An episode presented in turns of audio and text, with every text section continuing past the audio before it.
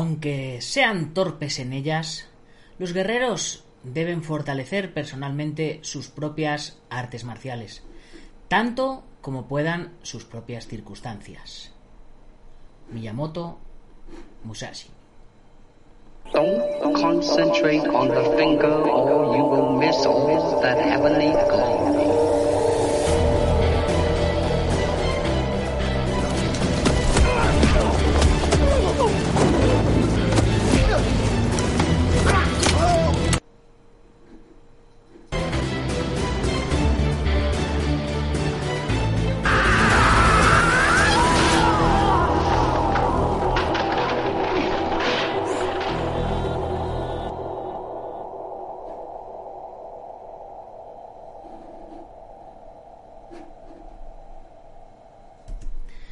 Muy buenos días, buenas tardes o buenas noches, dependiendo de dónde nos estés viendo o oyendo. Soy Nacho Serapio, fundador de Dragon.es y te doy la bienvenida a una nueva edición de Dragon Magazine, tu programa de artes marciales y deportes de contacto. Hoy es martes 21 de julio de 2020 y ahora mismo son las 13.06 del mediodía, eh, 13 13.06. Hoy arrancamos bastante, bastante antes. Ya sabéis que de vez en cuando estoy probando a cambiar el horario. Y bueno, el caso es que ahora de aquí a un ratito me tengo que ir a, a ver a mi maestro. Así que ya no voy a estar por la noche. Con lo cual, eh, digo, bueno, pues hago el programa en directo y ya está. Jorge Arriagada, buenos días. Eh, acá en Chile son las 7.05, yo preparándome para ir al trabajo. Pues mira, a las 7.05 de aquí de España Sihan Marín y yo estábamos volviendo de. Y bueno, y, el Sihan Daniel Tavares estábamos volviendo de correr. Nos levantamos a las 6 de la mañana, nos vamos a correr y luego nos vamos al gimnasio a entrenar. Así que así amanecemos. Desayunamos burpees. Desayunamos burpees.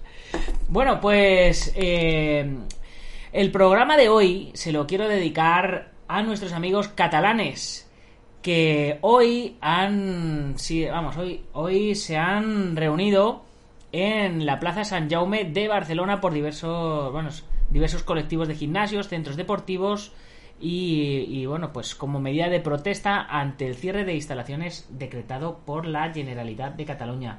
Blue Wall-08, muchas gracias por hostearme desde Twitch. Eh, no sé lo que es, pero creo que es algo bueno. Bueno, los convocantes de esta concentración a la que eh, han ido propietarios de gimnasios, empleados de gimnasios y usuarios de gimnasios sostienen que los centros deportivos no son parte del problema en la lucha contra el COVID-19, sino parte de la solución. Y yo estoy de acuerdo. Eh, los convocantes sostienen que hemos hecho un gran esfuerzo para adaptar los centros y hemos conseguido que miles de personas se mantengan en buena forma y puedan hacer actividad física con las máximas garantías de seguridad, higiene y salud.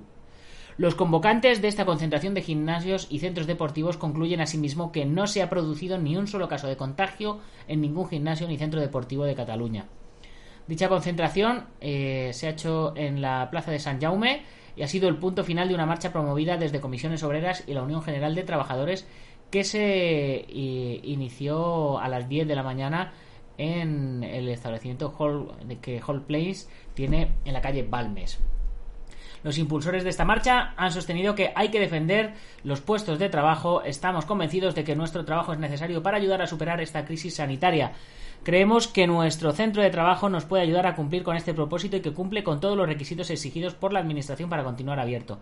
En base a ello, los convocantes de dicha marcha quieren reclamar a los poderes públicos que nos dejen trabajar. Eh, es, eh, es que es como. ¿Y por qué no cierran las farmacias también? Ya de paso, ya cierran los gimnasios que son centros de salud, pero los bares no los cierran. Es que es que es una puta locura y es ridículo. O sea, es ridículo. Lo que necesitamos, eh, a ver, ante un virus, ante, ante algo, ante alguna, ante cualquier enfermedad, ¿qué es mejor? ¿Que estemos fuertes y sanos y con energía o que estemos borrachos? ¿No? Pues entonces, eh, ¿qué, qué, tendrá que estar más abierto? ¿Dónde, ¿Dónde, ha habido más, más gente que se ha saltado las cosas? ¿En las discotecas? ¿En los bares? Eh, ¿En los supermercados? Eh, ¿O en los centros de alimentación? En las plazas, en las calles o en los gimnasios. Es que es ridículo que cierren los gimnasios. Me parece una auténtica vergüenza y espero que en Cataluña reaccionen y los vuelvan a permitir abrir y que aquí en, en el resto de España no nos pase eso porque no solo se están cargando la salud de la gente, sino que, que eh, se están cargando un montón de negocios. Que mantener un gimnasio vale mucha pasta, que, que hay que pagar el alquiler del local o, o, la letra, que hay que pagar los seguros sociales, que, que hay que pagar el mantenimiento, bueno, y todo, y todo lo que se ha tenido que preparar para poder abrir. O sea, ¿para qué demonios les habéis hecho preparar las mamparas, el ionizador, el no sé qué, el no sé cuánto? Para que luego eh, le, no les dejéis trabajar, es que me parece, me parece ridículo. Eh, Blue Wall, eh, no sé si me, ha, si me ha salido lo de hostear o no, porque no estoy en Twitch, estoy en, en OBS y directamente emitiendo pues eh, para todos y lo estoy viendo por YouTube. Edgar Campo, un saludo, ya, ya sé que están todos cerrados cerrados por allí. Ignacio Flores, en Chile te podrían llevar arrestados si se juntan en algún gym. Claro, pero es que es, pero es que es ridículo. O sea, eh, aquí ya hemos pasado la cuarentena. Yo no sé en Chile si ya habéis pasado la cuarentena o no. Aquí se supone que hemos pasado la cuarentena, 90 días de cuarentena. Eh, hemos empezado a reunirnos, han salido rebrotes en, en diferentes sitios, pero no en los gimnasios. Es más, por ejemplo, en las playas eh, no se puede la gente duchar porque tocas el botón de la ducha y eso puede, eh, te, puede, te puede contagiar de coronavirus, ¿no? Pero eh, los parquímetros sí funcionan, o sea, eh, tocar el botón del parquímetro que gana dinero el ayuntamiento no te, no te pega el coronavirus, pero tocar el botón de la ducha sí, es que son muy inteligentes los, los virus. Un saludo Alberto Hidalgo, por supuesto. Papu, papu, a mí me toca entrenar escrima detrás de una nave en el gym, no dejan todavía. Eh, no sé no sé dónde eres pero bueno eh, cada uno es responsable de sí mismo y claro es, escrima dependiendo de la distancia a la que estés y mantienes la distancia y vas con tu mascarilla y todas estas cosas no debería de haber problema. Daniel Ramírez yo todavía tengo que seguir entrenando en mi casa. Bueno pues yo eh, en previsión de lo que pueda pasar mirar lo que me el juguetito que he aprovechado ahora cuando se ha abierto y me he preparado aquí arriba. Es un aparatito de estos que me permite hacer, eh, tal como está puesto ahora, se pueden hacer dominadas desde los lados, dominadas desde el medio, y si se, y si se cambia el agarre, pues con, con estos aparatitos de aquí, pues se pueden hacer tríceps, fondos y abdominales. Así que yo me he preparado por si acaso nos vuelven, nos vuelven a confinar o lo que sea, eh, el poder seguir entrenando. Cierto es que con la muñeca todavía no puedo, no puedo trabajar, pero bueno, para eso estoy comprando gomas elásticas para que me aligeren un poco del peso. En fin, que chicos, amiguetes de Cataluña, eh, estamos con vosotros. Pese a lo que digan, eh, bueno, que sí es fácil de instalar, eh, depende de, de, dónde te taladren. Eh, si hay que taladrar en pared, en pared sólida. Hay dos agujeros que tengo que meterle un taco químico que se llama, que es una espuma química que se abre por dentro y te solidifica todo eso. Pero vamos, es taladrar, poner un taco y clavar y atornillar. Lo que digo, chicos, amigos y, y demás de Cataluña, que pese a lo que la gente diga eh, y, y, os hayan hecho creer o lo que sea, eh, sois españoles o nosotros, el resto, os sentimos como parte de España, parte de nosotros y estamos con vosotros, ¿vale? Eh, por supuesto, yo soy madrileño, soy madrileño y español y vivo en Toledo. Eh, no me quiero meter en, esos rollos de, de Cataluña, y de España, y esas cosas, porque no hay necesidad. Me considero ciudadano del mundo y viviría feliz en cualquier parte del mundo, siempre que hiciera lo que yo quisiera. En fin, vamos a hablar a, al tema de hoy. Vamos, vamos directo. ¿Cuál es el arte marcial más letal del mundo? Dios mío, estaba buscando un tema para el programa de hoy eh, porque he mirado las, las noticias que, que tenía. Eh, ¿Cómo se llama, Daniel? Pues. Eh, puff, eh, lo puedes buscar como eh, máquina de, de dominadas multiuso o algo así. No, no, no tiene un nombre concreto el, aparato. Pues lo que os decía, que he estado buscando a ver cuál, cuál era la temática por que podía, de lo que podía hablar hoy en el programa, porque las noticias que tenía para hoy no me terminaban de convencer de las que, de las que vi de ayer. Dije, Digo, es que no quiero seguir hablando de pandemias y no quiero seguir hablando de, gimnasios cerrados y, no quiero dar malas noticias, quiero hablar de cosas buenas referentes con las artes marciales. Así que me he dicho, di- digo, digo, bueno, digo, pues vamos a hablar de artes marciales. A ver qué tenemos por aquí. y he puesto artes marciales en Google, tal. Y, y he visto el titular, Flash. Las artes marciales más letales del mundo. Y digo, bueno, digo, esto, de esto hay que hablarlo. Esto hay que hablarlo porque eh, es mm, muy peliculero. Es muy peliculero. A mí me parece un, un titular peliculero que no veas. Así que vamos. Vamos a, ello. Eh, Ignacio Flores, practicas artes marciales mixtas, pero mil respetos a los que practican judo y a los que practican ajedrez y a los que practican cha-cha-cha y a los que practiquen karate. ¿A ti te gustan las artes marciales mixtas? ¿Tú eres feliz? Pues bien por ti. Si al final se trata de que todos seamos felices. Así que si a ti te gustan, pues que las disfrutes. Venga, vamos a ello. He encontrado un reportaje en deartesmarciales.com que dice el arte marcial más letal. Y luego me he encontrado con, con una lista de diferentes artes marciales. Y la verdad es que tampoco decía nada, nada del otro mundo.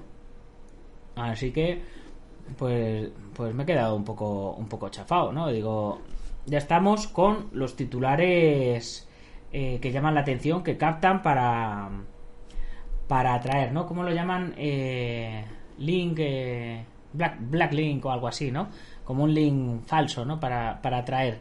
Así que he dicho, ¿qué cojones? Pues vamos a hacer lo mismo. Vamos a ponerle un titular, las artes marciales más letales al programa y a ver y a ver qué tal, a ver si a ver si lo petamos. Bien, el, el artículo en cuestión dice así: Actualmente, vamos a poner voz de locutor. Actualmente la mayoría de artes marciales se practican y estudian como filosofía de vida y como medio para alcanzar la armonía personal. Sin embargo, las primeras artes marciales o métodos de lucha surgieron de la necesidad de defenderse en una batalla real, y lo que comenzó con palos y piedras se convirtió en un tipo bastante complicado de defensa personal.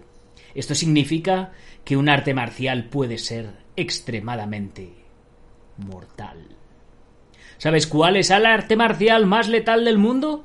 En nuestra lista revisamos algunas de las consideradas más peligrosas y mortíferas y que las hace tan letales. ¿Te gustaría conocer el arte marcial más completa del mundo? Pues sigue escuchando. Kung Fu. Considerado el abuelo de la lucha mano a mano y practicado durante siglos en China. Sus discípulos lo usaron con su potencial más mortífero durante mucho tiempo y se entrenaba como una forma eficaz de ataque y autodefensa. El kung fu es en realidad el nombre general de todas las artes marciales chinas. Hay una variedad de estilos de kung fu, pero todos comparten la misma raíz. Golpear a tu... es que esto es muy fuerte. Golpear a tu oponente con la velocidad del rayo y con un poder imparable. Los monjes fueron los guardianes del kung fu, entrenando sus cuerpos y mentes en herramientas letales de guerra con y sin armas. Ninguna lista de las artes marciales más letales estaría completa sin el kung fu. Y claro, por supuesto, pues nos tienen puesta ahí una foto de los, de los monjes Shaolin. Eh, que dices, Juan Murillo, a mí me gustan todas y por eso, independientemente del arte que practico, Cayuquembo, hago seminarios de otras artes cada vez que puedo. Te gustan todas y por eso vas a muchos seminarios, ¿no? Para conocer a muchas. ¿eh? Sigamos. Sambo. Rusia es un país por el que han pasado una gran variedad de invasores a lo largo de su historia. Mongoles, unos, franceses, alemanes. A raíz de la experiencia acumulada tras todas estas incursiones, surgió el Sambo, acrónimo ruso de autodefensa sin armas, que consiste en una combinación mortal de forcejeo y lucha libre desarrollada para mejorar las habilidades de combate mano a mano del Ejército Rojo a principios de 1920. Con el paso del tiempo y tras un gran incremento de las tasas de crímenes en el país, el gobierno autorizó el uso de este arte marcial a guardias de seguridad y a la policía urbana. Jiu-Jitsu brasileño.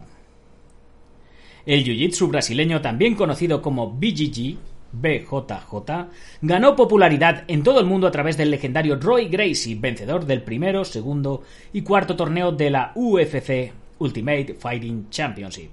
La eficacia del Brazilian Jiu-Jitsu reside en su énfasis en la lucha en suelo. De esta manera, da a los practicantes más pequeños una ventaja al poder emplear numerosas luxaciones, estrangulaciones y sumisiones.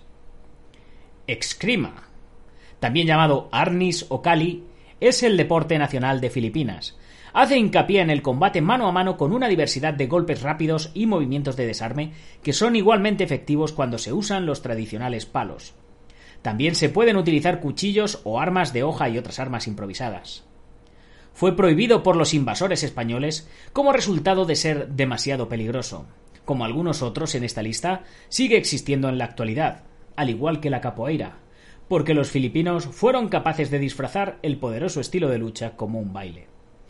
Actualmente el escrima se practica en dos modalidades, una que tiene lugar en los gimnasios, los competidores llevan armadura de cuerpo entero con máscaras faciales y se suele decidir por puntos. La otra versión tiene lugar en los fosos de pelea de gallos. Se utilizan barras metálicas envueltas en una fina capa de espuma en lugar de palos de madera y se puede decidir por puntos, por KO, por hueso roto o por triple desarme. Vaya tela marinera. En fin. A ver, que, nos tenemos aquí, que nos han, nos han puesto aquí un anuncio. Vamos a saltarnos el anuncio. Bueno, ¿lo sigo leyendo normal o lo sigo leyendo locutado? A ver, chicos, decidme. Muay Thai. Procedente de Tailandia viene el Muay Thai. Al igual que ha ocurrido en Rusia con el Sambo, Tailandia también es un país bien familiarizado con la violencia y la conquista, dando lugar al Muay Thai como su forma de combate característica. El Muay Thai, conocido también como el arte de las ocho extremidades, ya que cuenta con las rodillas y codos como miembros con los que ejecutar golpes contra el oponente. Aunque es una forma de lucha muy antigua, el Muay Thai es el deporte nacional de Tailandia. Sigue siendo extremadamente peligroso, ya que los guantes de boxeo no ofrecen mucha protección ante un ataque de rodilla o codo. Cierto es.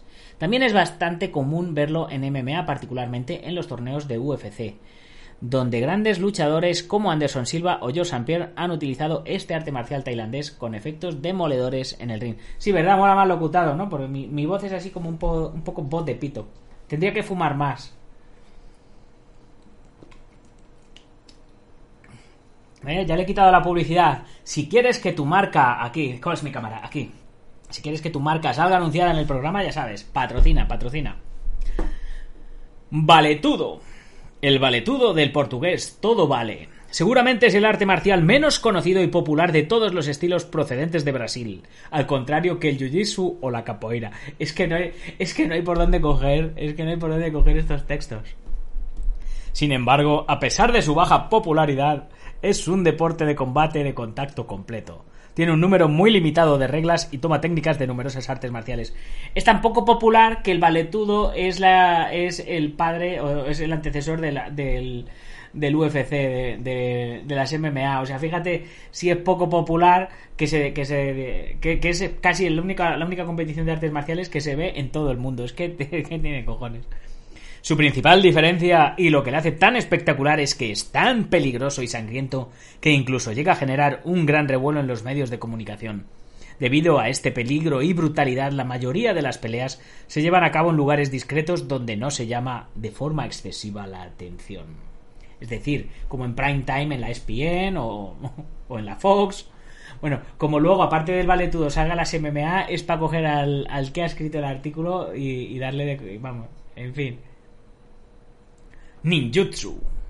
El ninjutsu es una de las artes marciales más renombradas en la cultura popular, así como el término ninja, el cual define a sus practicantes. En el Japón feudal, este arte marcial se centró en la guerra no convencional, el espionaje y el asesinato. A sus practicantes eran a menudo llamados incluso hinin o no humanos.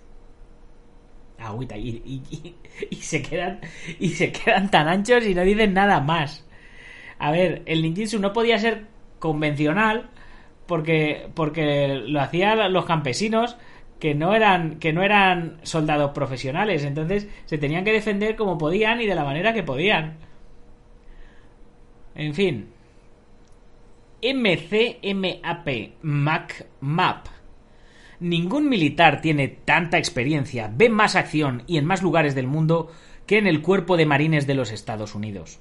Como resultado, el programa de combate cuerpo a cuerpo de marines ha ido incorporando técnicas hasta su culminación en el programa de artes marciales de cuerpo de marines o MCMAP, que entre los propios marines, sin embargo, es conocido como Semper Fu. Este arte es el sustituto del sistema Line utilizado por los marines desde los años 80 hasta el 2001 y considerado el más mortal. Por supuesto, aunque el MCMAP se considere menos letal, aún puede ser igualmente mortal. Con el MCMAP, las tropas aprenden una gran variedad de movimientos, desde simples derribos y golpes hasta técnicas avanzadas de bayoneta y cómo luchar desarmado contra un oponente con rifle. Pues sí, sí, es que papu, papu, no hay por dónde, por dónde coger esto. Pero bueno, a ver, oyen campanas y no saben por dónde. Pero, pero, en fin. Silat. Malasia puede que no sea el primer lugar en el que piensas cuando hablas de artes marciales, pero también ha sido un país bastante castigado. Desde piratas, portugueses o británicos hasta incluso japoneses han intentado hacerse con este territorio. Su forma única de lucha es una de las más mortíferas del mundo. A diferencia de algunas artes marciales que enfatizan la iluminación espiritual o la autoperfección, el Silat se trata solo de violencia.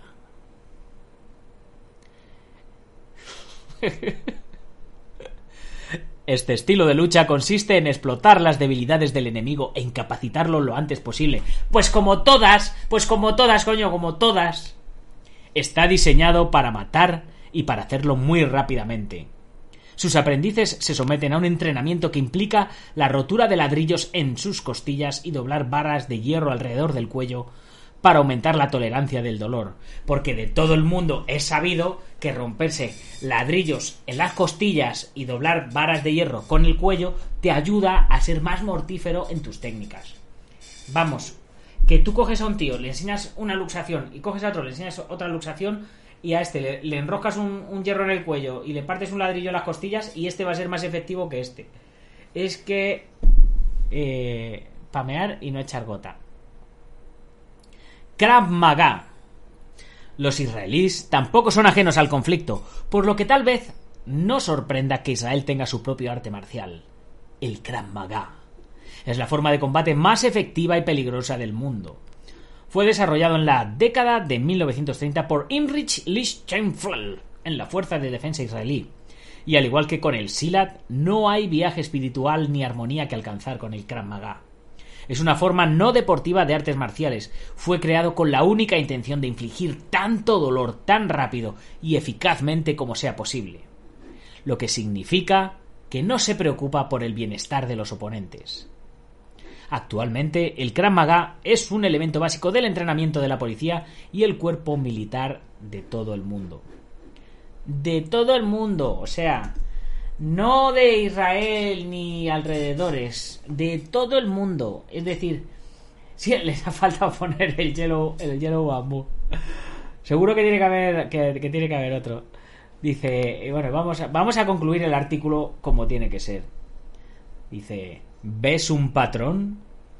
Para conseguir un arte marcial mortífero, solo necesitas un país que haya estado en muchas guerras. Postdata. Si tienes interés en tu propio bienestar, sería inteligente evitar altercados con cualquier practicante experto de esta lista de artes marciales.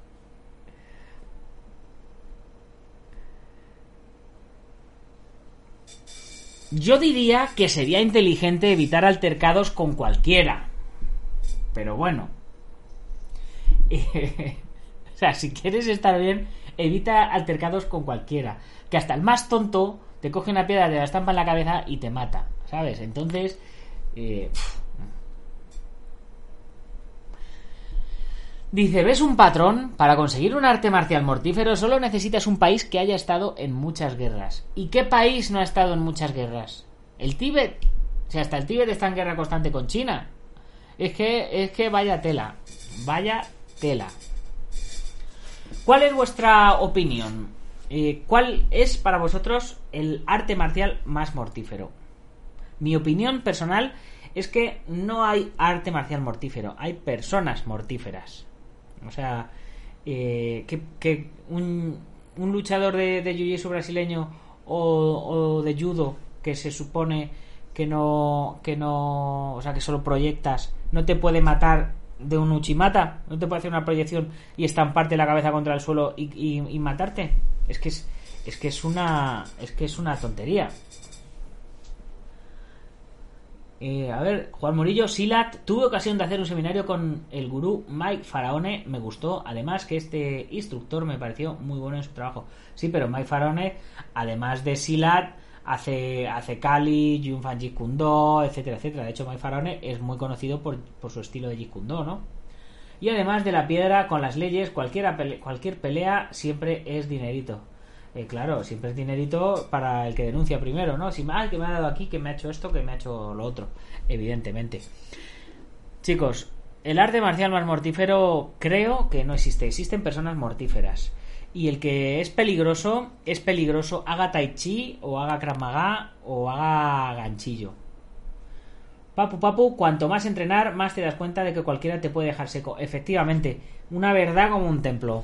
Una verdad como un templo o sea, cuando uno se da cuenta, cuando uno ha dado una hostia de verdad y, ves lo fácil que es tumbar a una persona, o lo, pues dices, hostia, es que a mí me pueden tumbar igual de fácil, es que es, es que yo no soy un superhombre y esta hostia que acabo de dar me la pueden dar a mí, me la pueden calzar en, cuanto me descuide.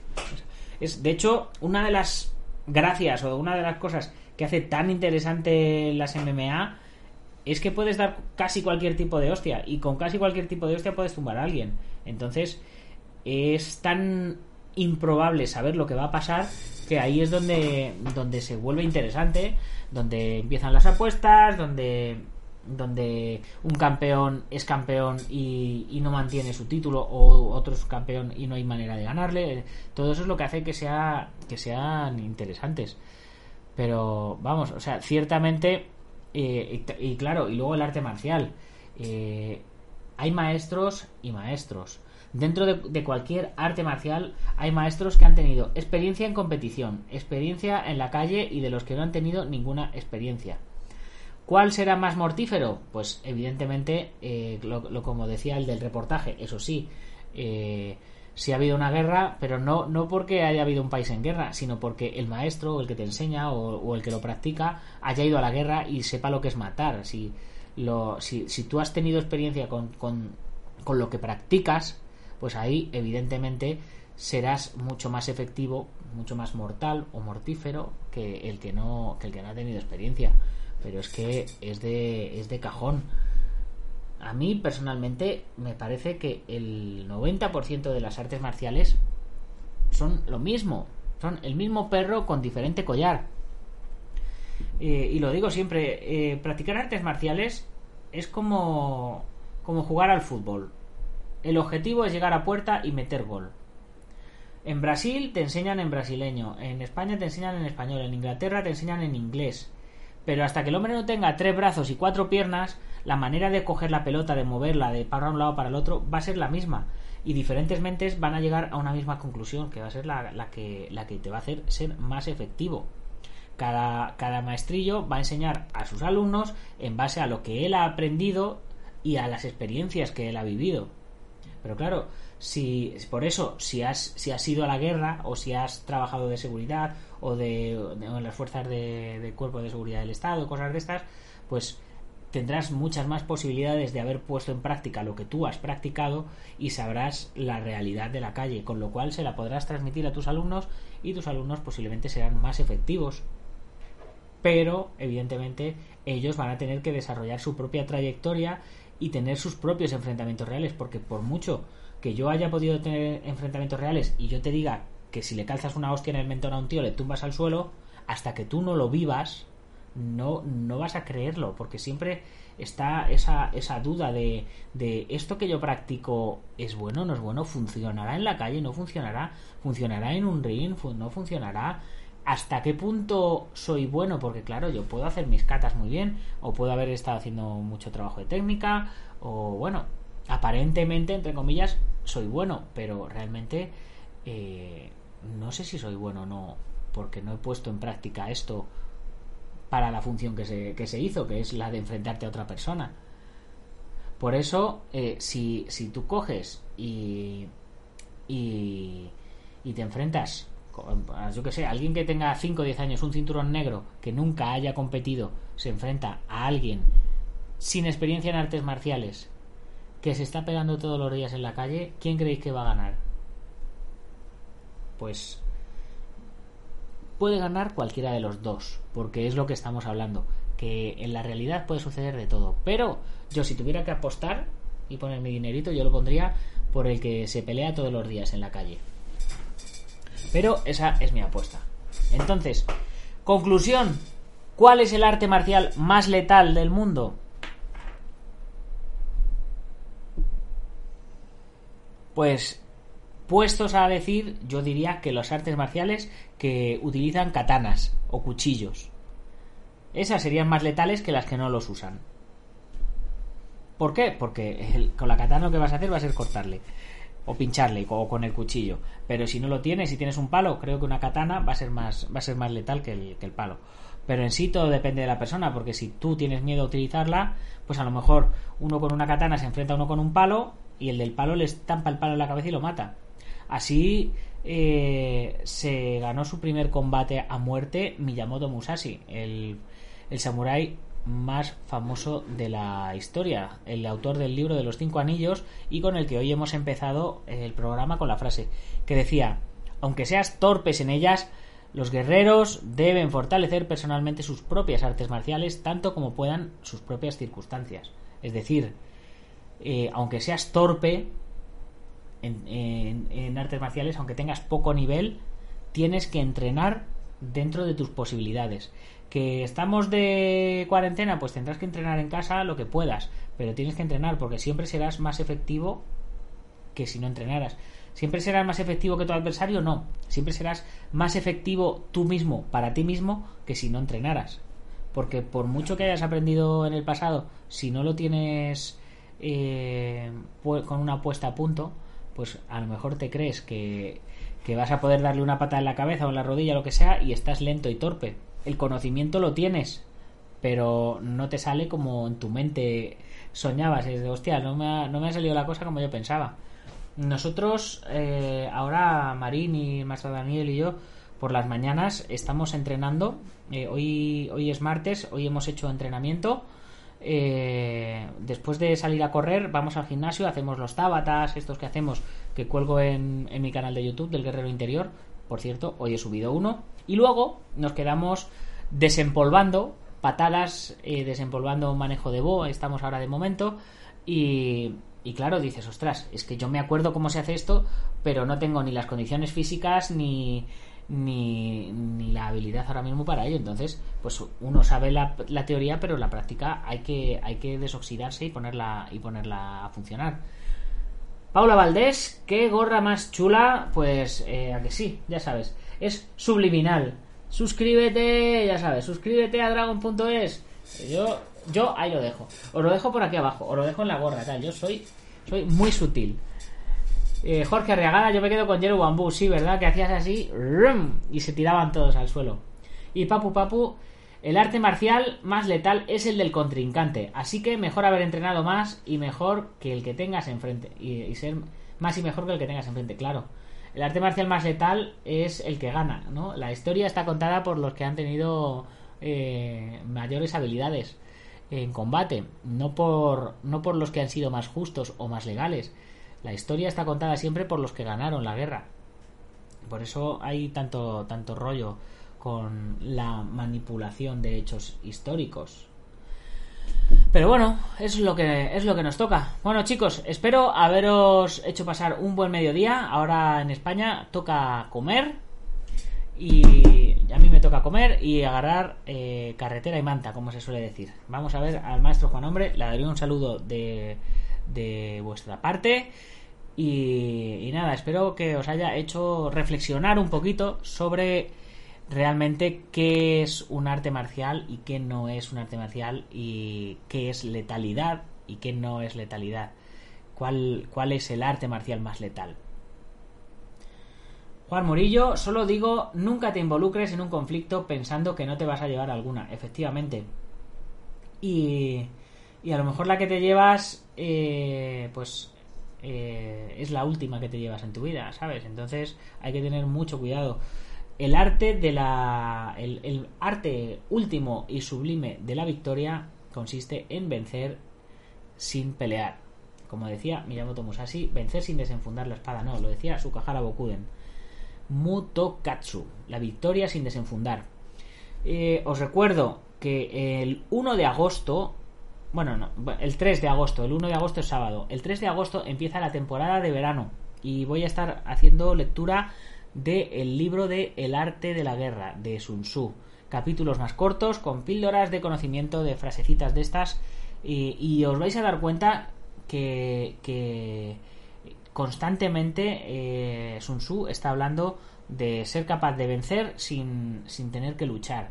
Porque claro, cuando eres un uno a uno, pues si luchas te puedes ganar o puedes perder. Pero cuando estás hablando de un ejército, luchas y, y, dejas a todo el mundo agotado, eh, dejas a todo el mundo muerto, se acaban con familias a todo, a todo tu ejército le tienes que dar de comer, le tienes que dar alojamiento, entonces todo se magnifica, pero la estrategia es la estrategia, o sea, eh, hay que pensar en estrategia a largo plazo y en estrategia a corto plazo. Es más interesante ganar sin pelear que pelear y ganar, o sea, eso tenerlo, tenerlo siempre en cuenta. Entonces, eh, pues hay que darle a ello. Chingo de mecos, hombre, ¿cómo estás? Depende de las condiciones físicas, edad, fuerza, velocidad, contextura, peso y, del estado mental. Porque a todas las condiciones físicas le, tienes que añadir que puedes estar cansado porque has estado todo el día trabajando, que puedes estar enfermo, que puedes haber discutido con tu novia, que se te puede haber muerto algún familiar, que puedes estar preocupado por la enfermedad que tiene tu hijo, eh, que, que es que hay mil factores que hacen que todas las condiciones físicas y todo varíen. O sea, es muy poco probable que te vayas a ver envuelto en la misma, en la misma situación, con las mismas circunstancias, dos veces en tu vida. Entonces, hay que, hay que pensárselo muy bien. Juan Murillo, ojalá fuese así siempre, no ser necesario tener que luchar, solo utilizar el judo verbal, claro. Y la adrenalina, por supuesto, chingo de mecos. Y la adrenalina. Lo mejor, ya os digo, rehuir. Que si no puedes rehuir, pues entonces ya te metes con todo. Pero si puedes evitarlo, pues siempre va a ser mejor. Chicos, hasta aquí el programa de hoy. Muchas gracias por haber estado ahí. Mañana, si no me equivoco, tenemos al gran maestro Raúl Gutiérrez en el programa. Será a las 21 por la noche, será nuestro horario habitual entrevista de lujo con el gran maestro Raúl Gutiérrez, introductor del Kempo en España e introductor de los torneos Open en España, introductor de, de, las, asociaciones de artes marciales en España, en fin, vamos, mm, creo que sería una de esas entrevistas que va a durar muchísimo, muchísimo, muchísimo, o que podría extender por varios, por varios capítulos. Pero bueno, intentaremos ser un poco comprimidos y a ver si, si nos da tiempo a hablar un poco de todo. Y pasado mañana, si todo va bien, pasado mañana, jueves, intentamos tener a Joel Álvarez con nosotros en el programa. Como os dije, ayer estuve hablando con él en contacto, estamos hablando para la entrevista y todas estas cosas. Así que a ver si hay suerte, crucemos los dedos y, vamos a ver qué tal. Y por último, como siempre, como es de bien nacido ser agradecidos, IPM International Marcial Unión del Maestro Martín García, Gimnasio Bugenki Doyo de Sijal Marina en Yuncos, Toledo, Antonio Delicado de la Mitosa Internacional, Coso Río Kempo Asociación, Joaquín Valera de Jamillo Jaquido, Taz Academy de David Armendariz, eh, Guamay.net, Alberto Hidalgo, que le hemos tenido por aquí eh, en, el, programa, y Ubentex, plataforma número uno de gestión integral de torneos. Así que, chicos, eh, como dice Dani, ¿qué semana se viene? Pues sí, eh, si todo va bien, tendremos una serie de programitas muy, muy guapos. Si todo va mal, tendremos también programas guapos, pero no al mismo nivelazo. En fin, si os ha gustado el programa, como siempre os digo, compartir con vuestros amigos y si no os ha gustado, compartir con vuestros enemigos, pero compartir, suscribiros, darle al like y todas esas cosas, porque compartir es vivir. Hasta mañana, guerreros. ¡Gámbaro!